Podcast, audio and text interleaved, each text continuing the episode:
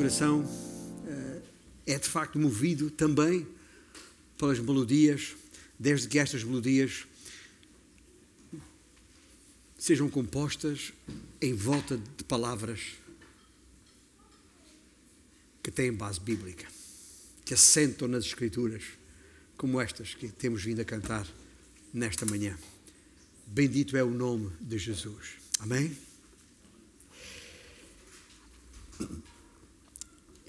Como vos disse há pouco, eh, enquanto eh, vos saudava e vos apresentava eh, em jeito de, de boas-vindas, estamos aqui neste dia, nesta manhã, esta manhã em particular, repletos de enorme alegria. E repletos de enorme alegria por três razões em especial. Primeiro, porque esta é a vontade do Senhor, que nos congreguemos. E está expressa na Sua palavra. Segundo, porque, como referi, se cumprem 49 anos desde que esta congregação se constituiu formalmente como igreja, uma data que assinalamos por isso. E em terceiro lugar, porque vamos dar início à construção de uma ponte.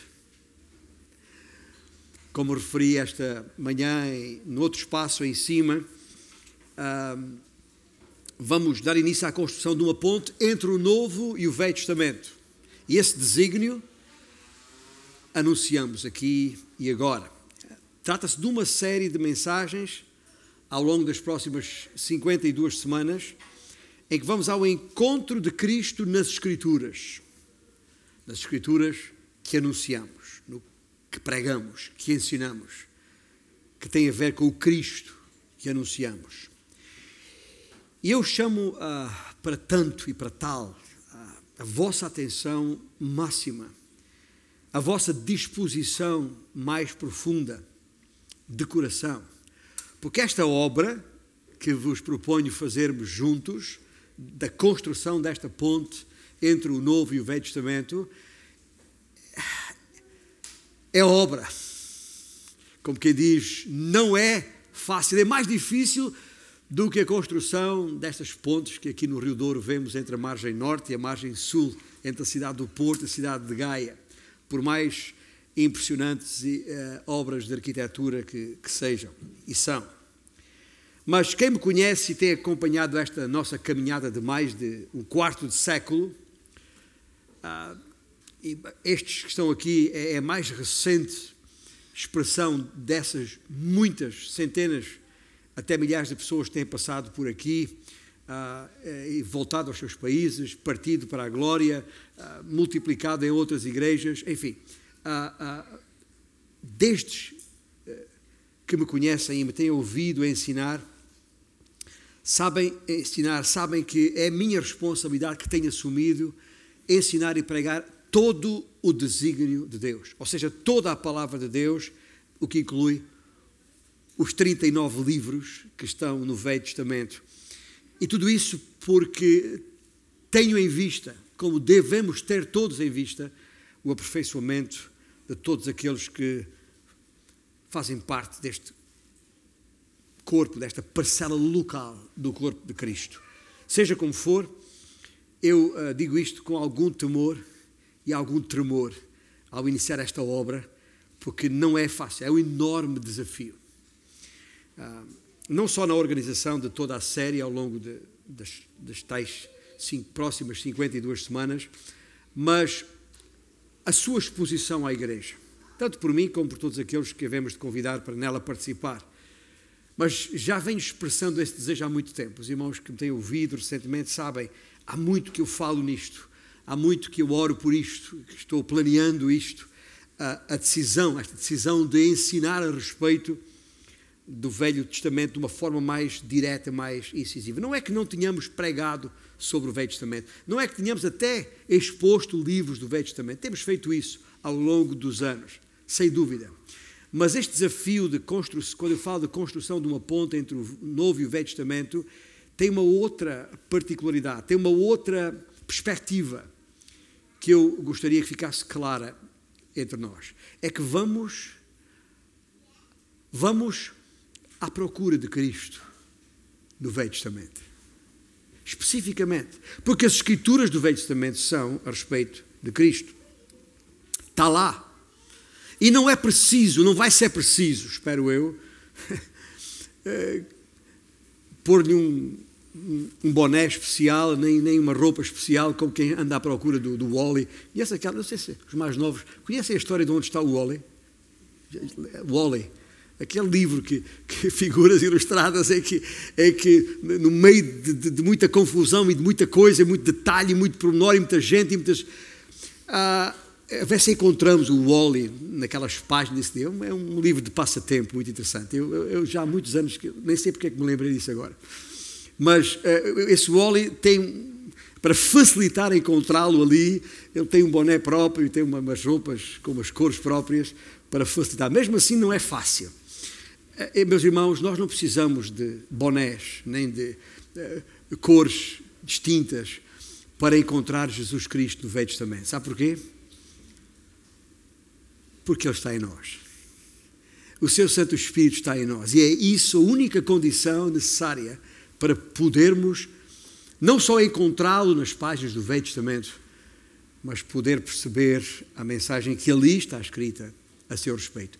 Porque a verdade é esta, e como sublinhei esta manhã, já é impossível, é impossível sequer conceber o Novo Testamento à parte do Velho. Mas também temos a vantagem, a enorme vantagem, de termos o Novo Testamento hoje que não tinham os primeiros discípulos na, nos primeiros anos da igreja.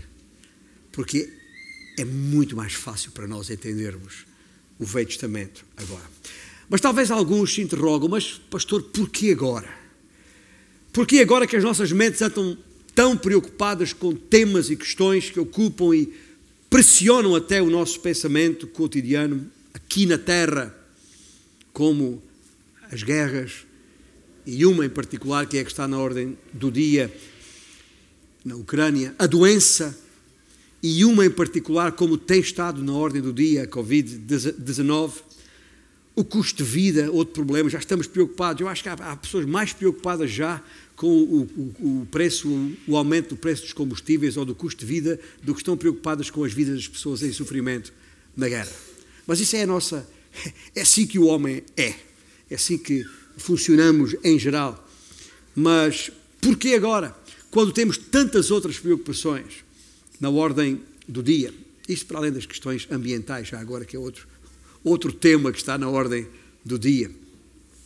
Ora, é precisamente por tudo isso isso tudo que importa elevar o nosso pensamento.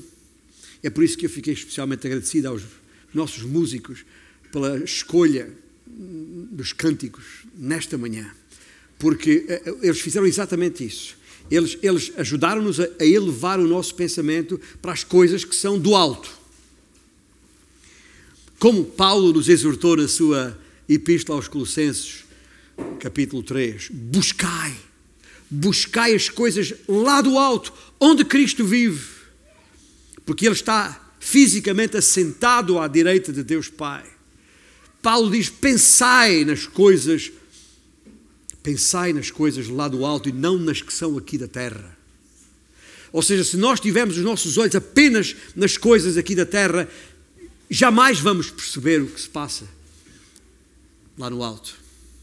Mas quero-vos dizer uma coisa: se nós estivermos bem sintonizados com as coisas do alto, vamos entender tudo aquilo que na terra subsiste. E por isso é preciso dar, agora mais do que nunca. E à medida que vemos que se aproxima aquele dia, o dia que Cristo vai voltar. Um versículo que está lá em Hebreus, capítulo 4 e 10, e que referimos ontem também à tarde aqui. Ainda mais, ainda se torna mais urgente levar, e estou outra vez a citar Paulo, neste caso na segunda epístola que escreveu à igreja em Corinto, levar o nosso pensamento cativo. Cativo à obediência a Cristo. Eu gosto desta expressão, cativar.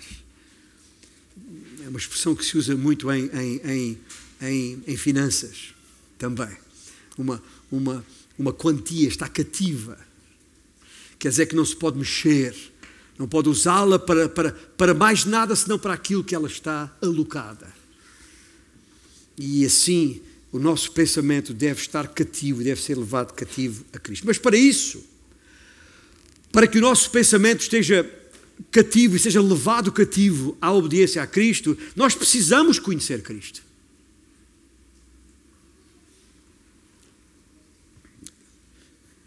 Esta pausa é porque me estou a lembrar das palavras do apóstolo Paulo quando escreveu à igreja em Filipos, ah, lá no capítulo 3, quando, e passo a citá-lo, mas o que para mim era lucro, isto considerei perda por causa de Cristo. Sim, diz Paulo, de veras considero tudo como perda.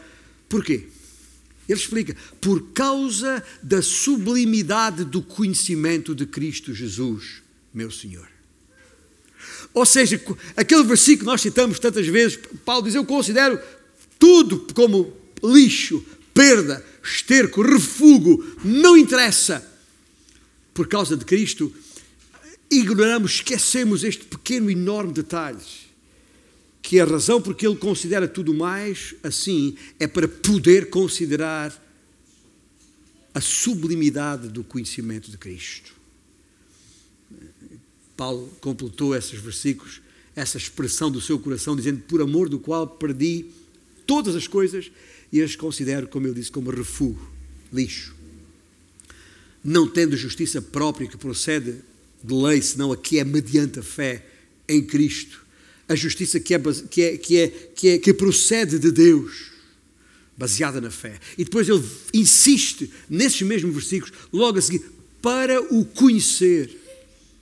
Para o conhecer e o poder da sua ressurreição e a comunhão dos seus sofrimentos, porque nós não fomos chamados, é nessa mesma epístola que Paulo diz, nós não fomos chamados somente para crer, mas também para sofrer em Cristo Jesus conformando-me com Ele na sua morte.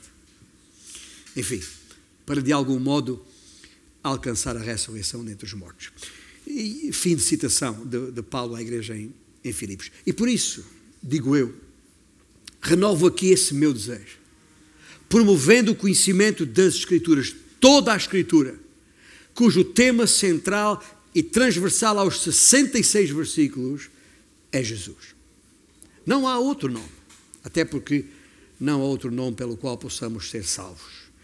Esse é o tema de toda a Escritura e, portanto, tem que ser o tema dominante de todo o nosso viver e, consequentemente, de toda a pregação e ensino da palavra de Deus.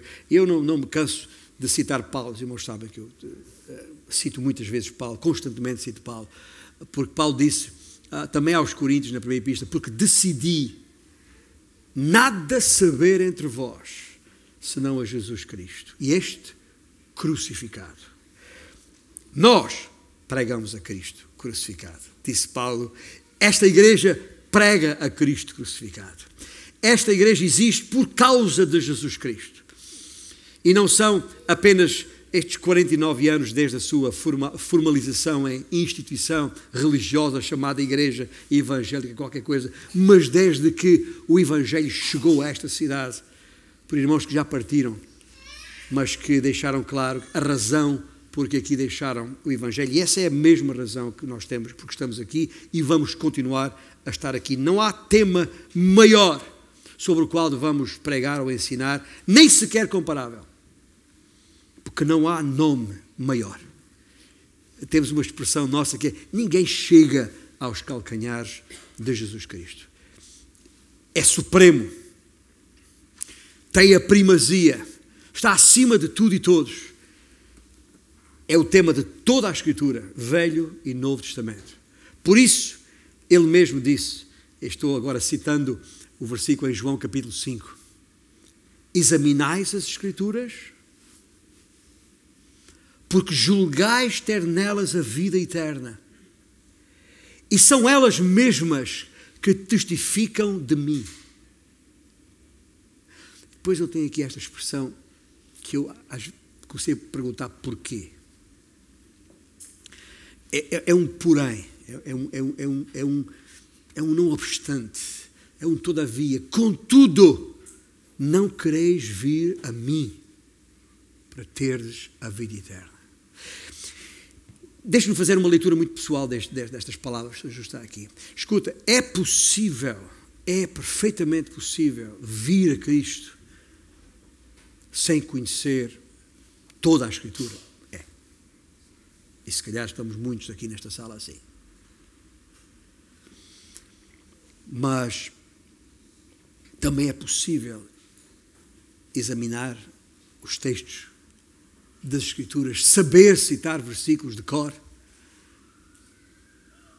discorrer sobre todos os temas, todos os assuntos, todas as histórias bíblicas, desde a criação até ao, ao regresso uh, à terra pós-exílio na Babilónia, isto para falar no Velho Testamento, e depois a vinda de, de Cristo e até que ele foi levado às alturas prometendo voltar. É possível discorrer sobre todos estes conteúdos e nunca chegar aos pés de Cristo. É possível. E Jesus está a falar para os judeus: vocês sabem tudo a meu respeito, porém não vêm a mim. E esta era a razão do viver do Paulo, era a paixão do Paulo, e que é por isso eu cito tanto, porque é um homem que escreve e com certeza viveu apaixonadamente um, para obediência a Cristo. O alvo das nossas vidas tem que ser o mesmo que ele expressou à igreja em Filipos: conhecê-lo em toda a sua glória, majestade, beleza e plenitude. É por aí que o nosso viver tem de ser encaminhado. E é por isso que ele tem que ser o tema central e permanente de todos os pregadores e mestres da palavra. Podemos pregar e ensinar uma vida inteira, escrever livros sobre livros, encher prateleiras de livros, mas se Cristo não for o centro e o tema central de tudo o que somos e fazemos, então o nosso viver terá sido em vão. Temos de prosseguir, outra palavra que Paulo usa na, na, na sua carta aos Filipenses, temos de prosseguir para o alvo, para esse prémio da soberana vocação de Deus, onde? Em Cristo Jesus. Porque Ele é o autor e consumador, ou seja, o aperfeiçoador da nossa salvação. Ele é a chave da nossa santificação. Ele é quem, através do Espírito, produz a transformação das nossas vidas, conforme a sua gloriosa imagem. Outra vez, Paulo, escrevendo aos Coríntios, disse: E todos nós com o rosto desvendado, porque agora já vemos. O, o, o, Velho Testamento já foi revelado no Novo, em Cristo Jesus, contemplando como por espelho a glória do Senhor, escreveu Paulo aos Coríntios, somos transformados de glória em glória na Sua própria imagem, como pelo Senhor, o Espírito.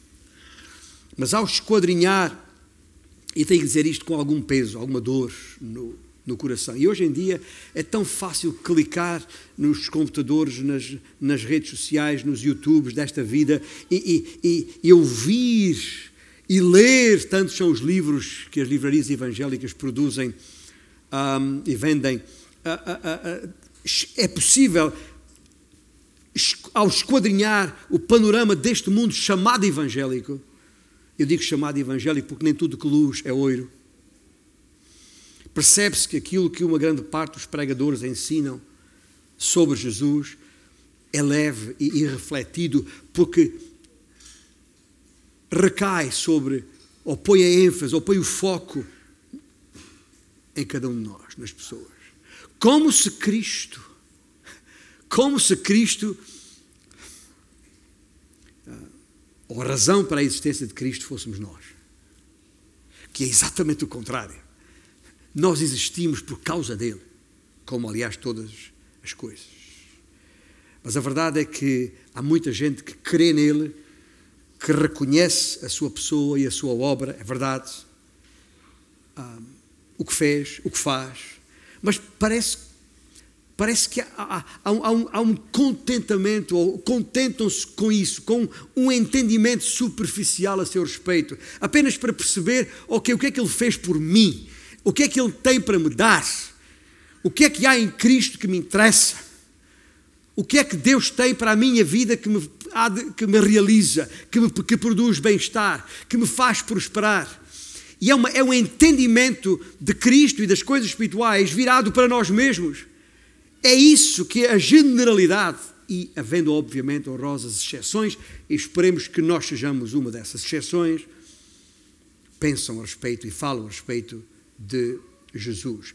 Falta qualquer coisa, falta a, a busca de, de, de, dos tesouros e das riquezas imensas contidas no conhecimento de Jesus Cristo, porque é isso que vai fazer a diferença nas nossas vidas, porque é isso que vai transformar as nossas vidas de glória em glória à semelhança da imagem de Cristo. O tal processo de santificação.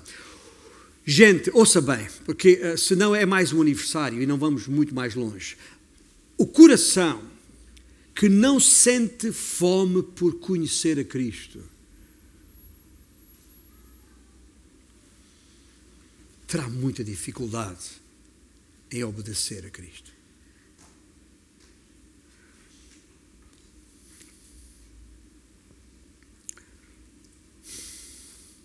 Porque a obediência, e estou a falar, usar a palavra que Paulo usou, a obediência resulta do nosso amor por Ele.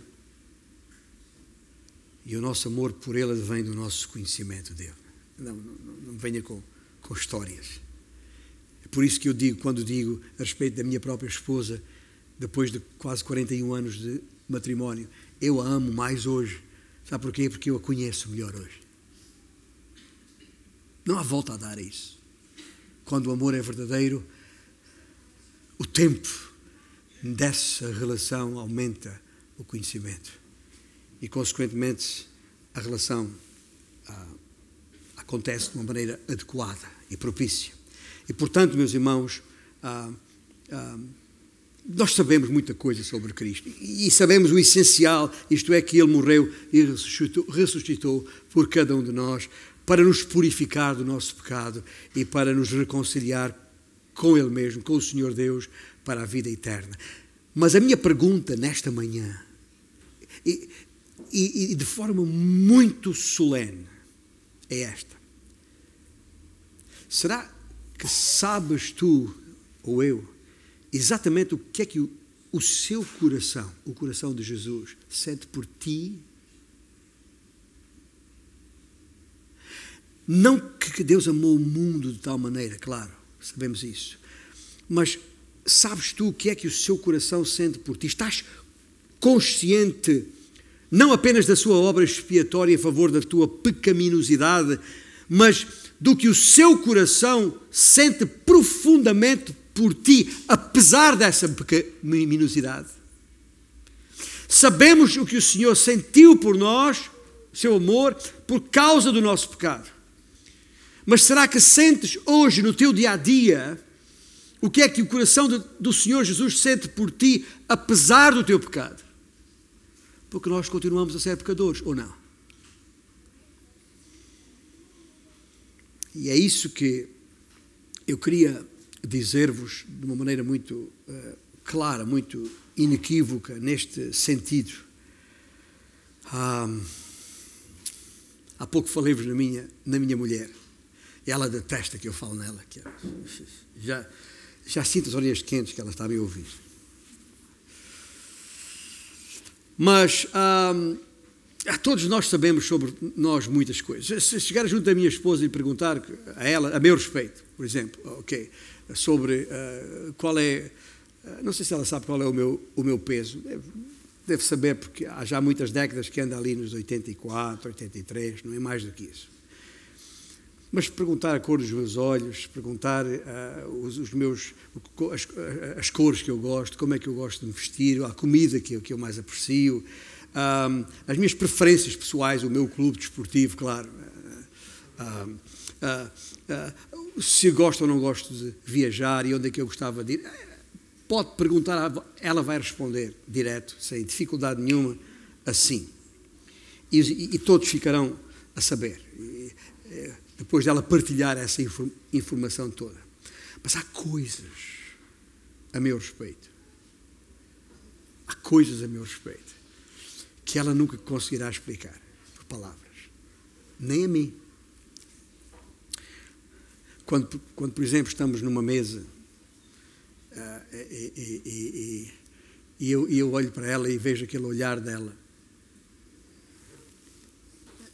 não há como explicar aquilo, mas não, não precisa explicar. O olhar dela já diz, eu sei exatamente o que ela está a pensar, aquele olhar que, que penetra.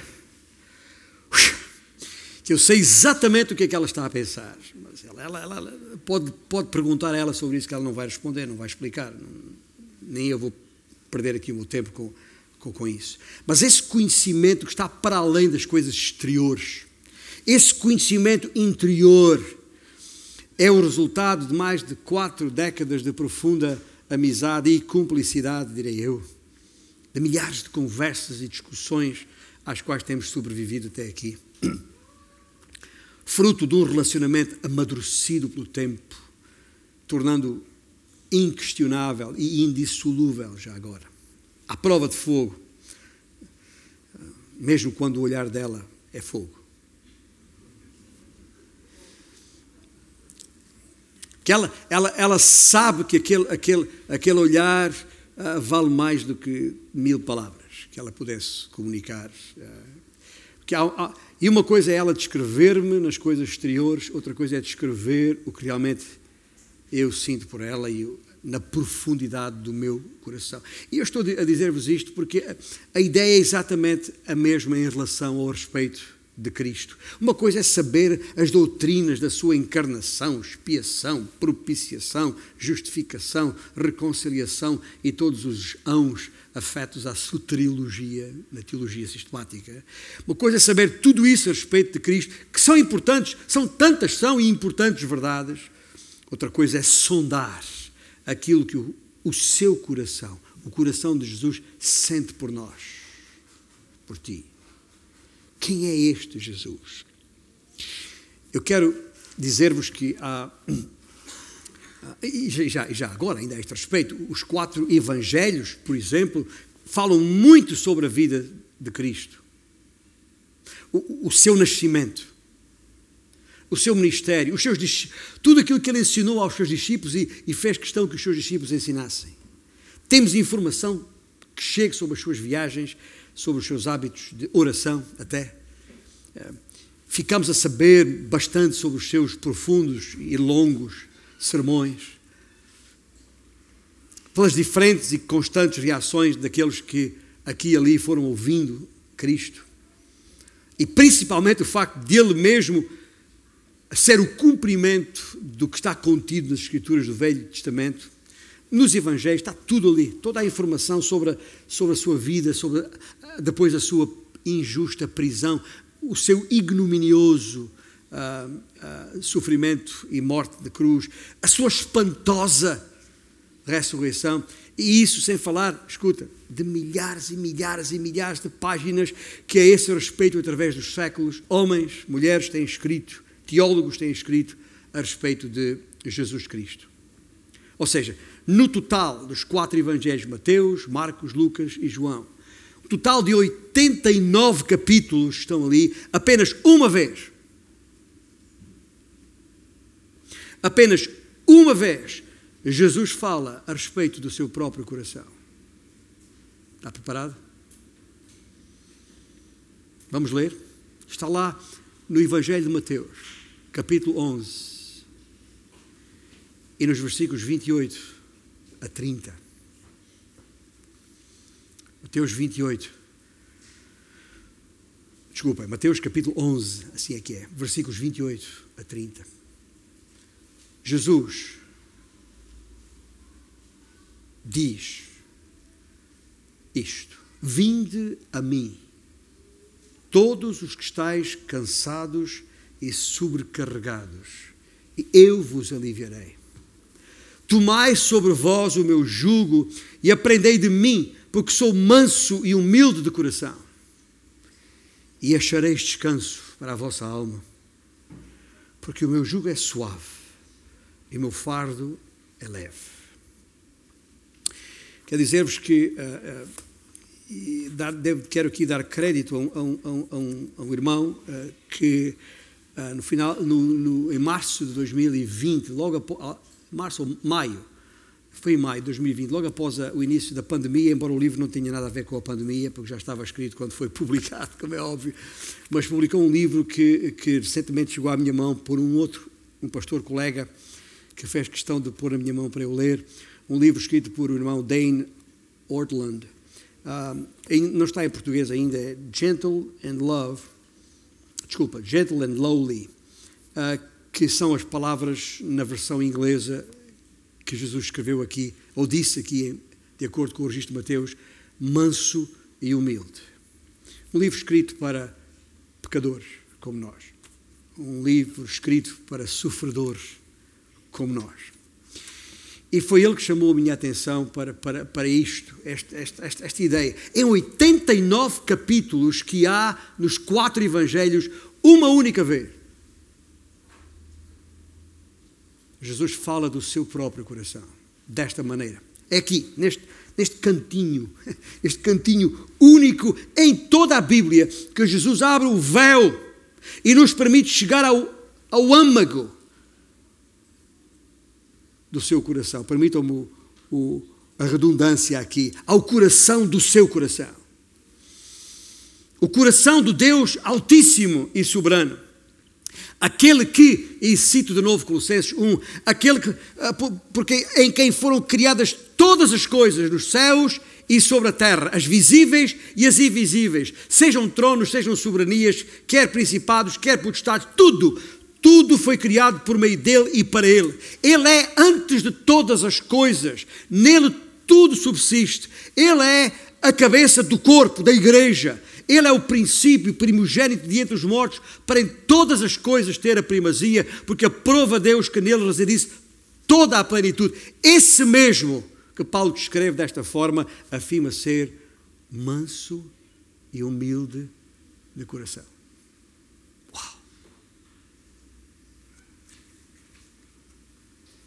Quero dizer-vos que isto não é fácil de captar. Esta manhã, quando vos falei na, na proposta da construção da ponte, assenta em quatro pilares, dei crédito a um, a um, teólogo que eu prezo muito, que, no seu, que, escreveu um livro com esse título, uma, construindo uma, uma ponte do, ve, do Novo para o Velho Testamento, em, com quatro pilares. Estou a falar de John MacArthur. John MacArthur, ou pelo menos um, um dos seus uh, líderes, uh, uh, logo a seguir, nesse mesmo ano de 2020, postou, publicou um artigo insurgindo-se contra o conteúdo deste livro, criando uma, mais uma controvérsia que, que, há por aí um, um, no seu site Grace to, to You. E, e, e numa, numa, numa, numa resenha a respeito deste, deste, deste, deste livro. E qual é, qual, qual é a crítica? A crítica é que este livro como que diminui a pessoa de Jesus Cristo, coloca num patamar uh, uh, uh, que, que, põe em causa tudo aquilo que ele é enquanto, enquanto Deus. E eu estou aqui a dizer, eu discordo de John MacArthur nisto, tenho dito aqui muitas vezes, concordo com ele em muita coisa, mas discordo. Porque, sim, Jesus Cristo é isso tudo, é esse Deus Altíssimo, é esse Deus soberano, mas Ele também é esse homem perfeito. E não é menos homem por ser 100% Deus, nem é menos Deus por ser 100% homem. Por essa razão, eu estou a chamar a nossa atenção para, para isto e, e, e dizer-vos agora uh, que quando Jesus mesmo diz Aprendei de mim que sou manso e humilde de coração, naturalmente, obviamente, e talvez eh, não preciso de vos dizer isto, mas ainda assim vos digo, quando a Bíblia fala de coração, seja no Velho, seja no Novo, Novo Testamento, não tem nada a ver com aquela parte emocional da, da vida. Ah, meu coração anela, ou, ou, sinto isto, ou sinto aquilo. Tem nada a ver.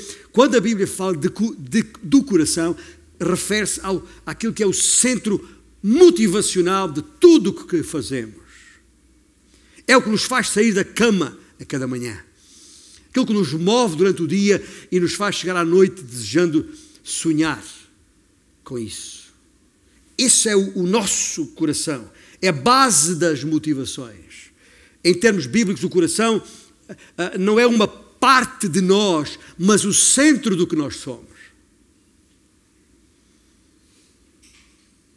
É o nosso coração que, que, que define, ou que nos define e nos dirige.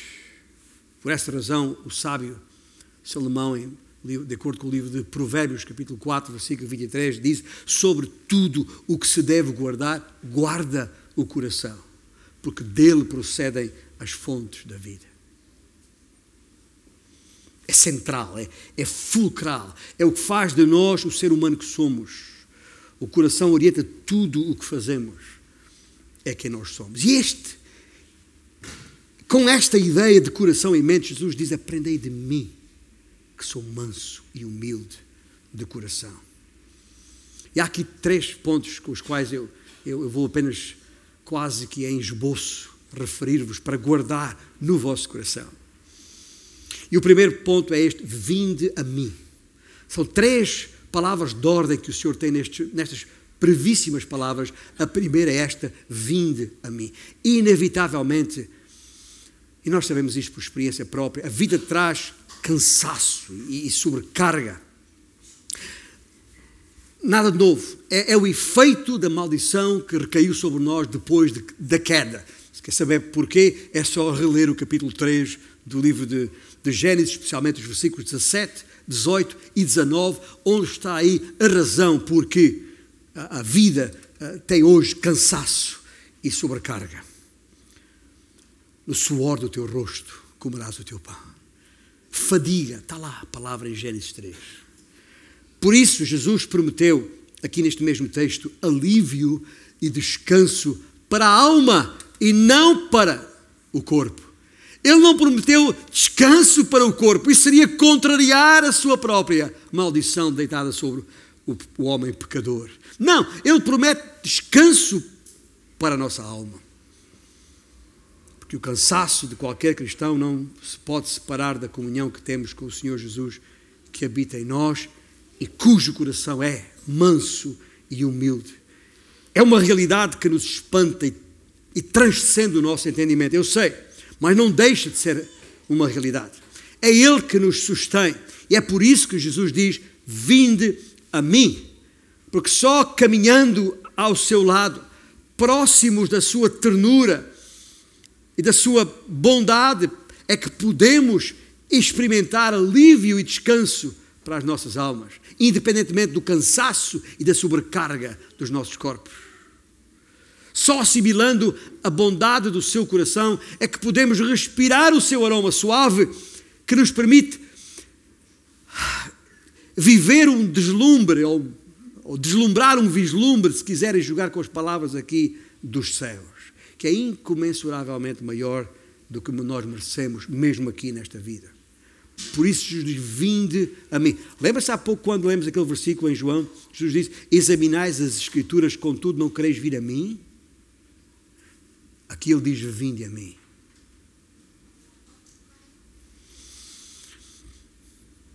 E depois disse: Aprendei de mim. O segundo ponto aqui que eu queria deixar convosco. E, e, e porquê?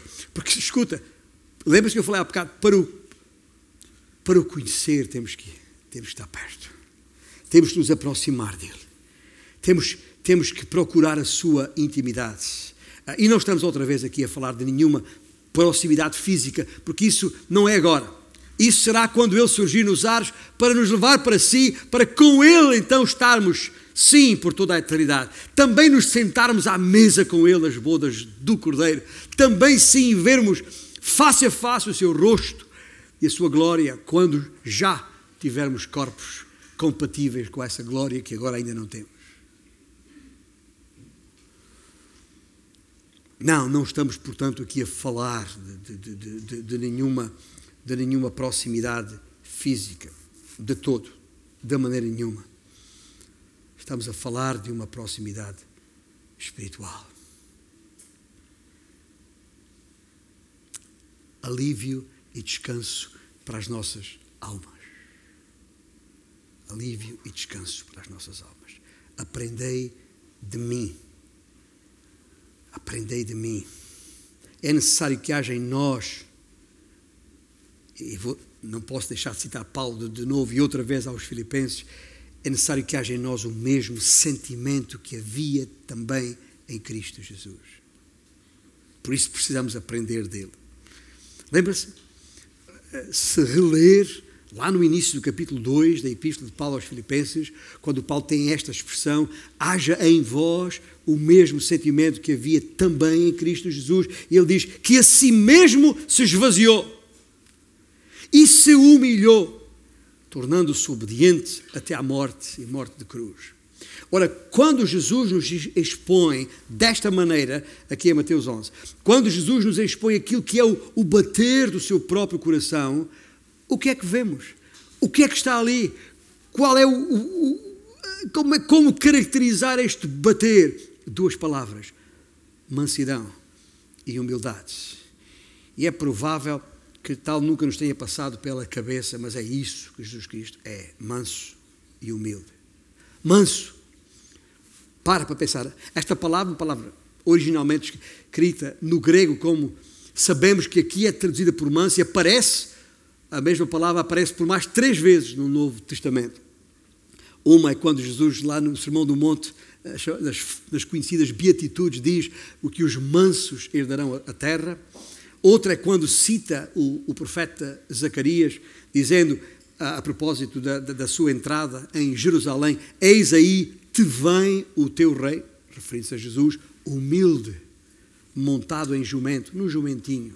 Aí está a palavra humilde. Pelo menos na versão que, que usamos da Almeida Revista e atualizada, a, a, palavra é traduzida por manso e por humilde, que não é a mesma palavra que em Mateus 11 é traduzida por humilde, é outra. Não, isto causa confusão, eu sei, mas espero que não, para perceber que neste seu cartão de visita, digamos assim, uh, ou, ou, de negócio, que uh, ele apresenta-se desta forma, não com outros títulos, mas uh, apresenta-se como manso e humilde. Não se apresenta como aquele rei severo, duro, exasperado inflexível. Ah, não, não. Aparece tranquilo e compreensivo. Não aparece de dedo apontado, aparece de braços abertos. Percebem a diferença em como se apresenta aqui manso? É isto que significa. E humilde. E o significado da palavra humilde uh, sobrepõe-se ou, ou, encaixa, como quiserem, na palavra manso, é, elas são indissociáveis, juntas comunicam uma realidade singular a respeito do coração de Jesus. E sendo verdade no Novo Testamento esta mesma palavra é usada por Tiago, por exemplo, quando diz Deus resiste aos soberbos, mas dá graça aos humildes, em regra, o uso desta palavra no Novo Testamento não se refere à humildade como virtude, no sentido de ser humilde, mas refere-se à humildade enquanto algo que, que, que no, no, no, no, sentido de destituição, de, de, de, como alguém que é empurrado para baixo pelas circunstâncias da vida. Percebem o que estou a dizer? Uh, que é, aliás, o mesmo sentido com que ela, a palavra aparece em todo o Velho Testamento, especialmente nos Salmos, já agora. É uma palavra usada para mostrar a maneira como Deus exalta os humildes Paulo usa estas palavras, esta palavra quando nos exorta, ah, capítulo 12 de Romanos, em lugar de seres orgulhosos, condescendei com o humilde.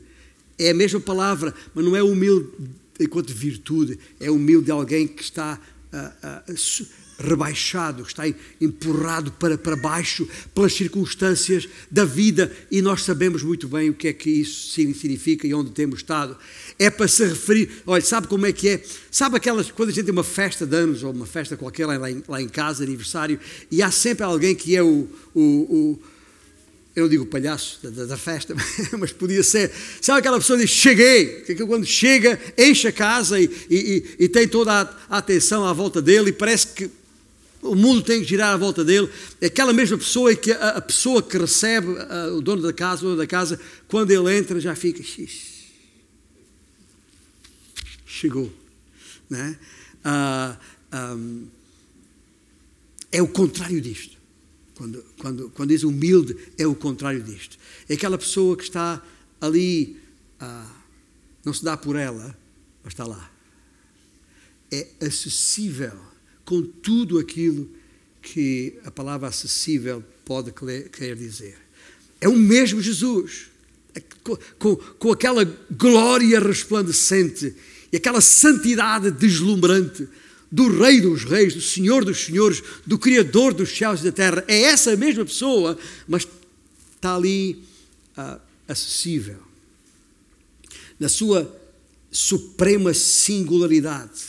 Uma singularidade, como obviamente, e a palavra indica isso mesmo, não há igual na história.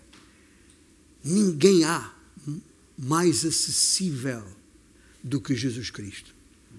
E para te chegares a Ele, ouça bem o que está aqui a dizer, para te chegares a Ele não precisas de pré-requisitos, não é necessário pôr-te em bico, de, em bico de pé. Basta abrir o coração para Jesus e os, os seus braços te envolverão aconchegando-te. Eu não sei, não sei, mal conheço o meu próprio coração, quanto mais o vosso que me ouvis nesta manhã. Mas este Jesus conhece o teu coração. E o que ele está a dizer aqui é: seja qual for a tua necessidade agora, é isso que ele é. Aliás, é, escuta, é exatamente isso que a palavra Jeová, Javé, Yahweh significa. O Senhor. Ou seja, o que quer que seja a tua necessidade, é isso que Ele é. E é por essa razão que. Ah,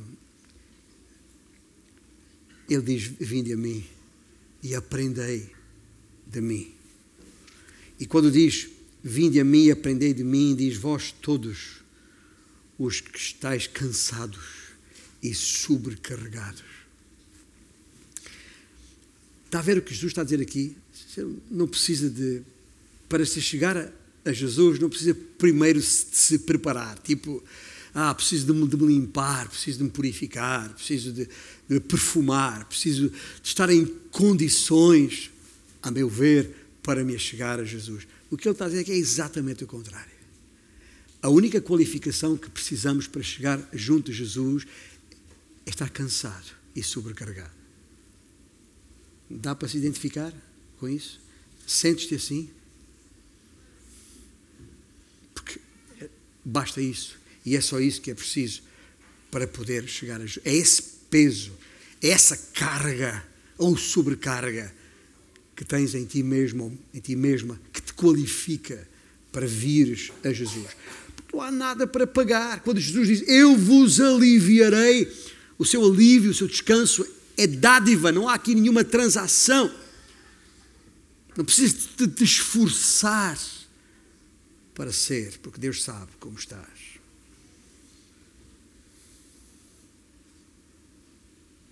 O desejo de Jesus Cristo é que nele aches, encontres descanso, que saias da tempestade, que saias de onde estás. Manso e humilde é isso que define o coração de Jesus. E ouça bem, eu não estou a dizer isto por, por mero acaso, estou a dizer isto para a igreja, estou a dizer isto para nós que estamos em Cristo, porque Jesus não diz isto a qualquer pessoa. Ouça bem, porque se ler com atenção nesse mesmo texto bíblico de Mateus 11, pouco antes, este, esta mesma voz, estes mesmos lábios dizem: Ai de ti, Corazim, ai de ti, Betsaida. Digo-vos, porém, que menor rigor haverá no dia do juízo para com a terra de Sodoma do que para contigo. E este Corazim, ou Betsaida, pode ser o nome de qualquer pessoa. Um dia ele vai, apresentar-se como o juiz. Mas hoje, este mesmo juiz, este mesmo Senhor é, é manso e suave, humilde de coração, gentil. Não, quer, não, é, não é mole e frouxo, tá bem? Tem nada a ver com mole e frouxo, nada disso. Absolutamente nada disso. E finalmente ele diz, e com isso esta ideia quero que guardemos em nosso coração neste, nesta manhã tomai o meu jugo. Isso já era difícil perceber a profundidade destas palavras agora não facilita. Tomai sobre vós o meu jugo. Até parece. Sabe o que é um jugo, não é?